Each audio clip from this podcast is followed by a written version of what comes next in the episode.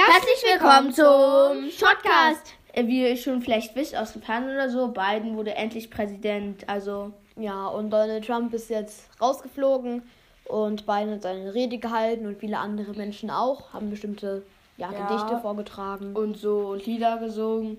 Zum Beispiel die Nationalhymne hat Lady Gaga gesungen. Naja, es war nicht so toll. Aber egal, Wer Fan ist, okay, ich mag's nicht so. ich auch nicht so. Aber ähm, ja, also es ist, also es war eben schon was Besonderes. Und damals war Biden noch nicht Präsident, sondern noch Trump.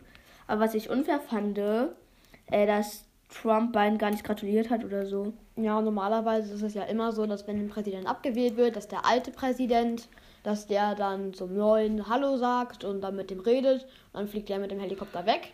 Das heißt halt so symbolisch, dass er halt weg ist in der Art. Aber Trump war einfach viel zu selbstverliebt und hat gedacht, ja, also er wollte immer noch nicht sehen, dass er verloren hat und war einfach zu Ja, wütend. er sagt ja einfach, nee, äh, ich habe nicht verloren, ich habe gewonnen. Ja, es war alles nur Fake und so und deswegen war er zu selbstverliebt und hat nicht gratuliert. Ja, und deswegen hat Biden hat direkt nach seiner Rede ist direkt abgehauen, um direkt mit der Arbeit zu beginnen.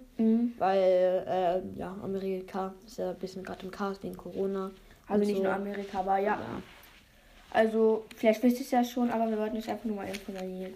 Inform ja, ja. Informieren. ja. Und ich glaube, das war's schon. Tschüss. Und tschüss.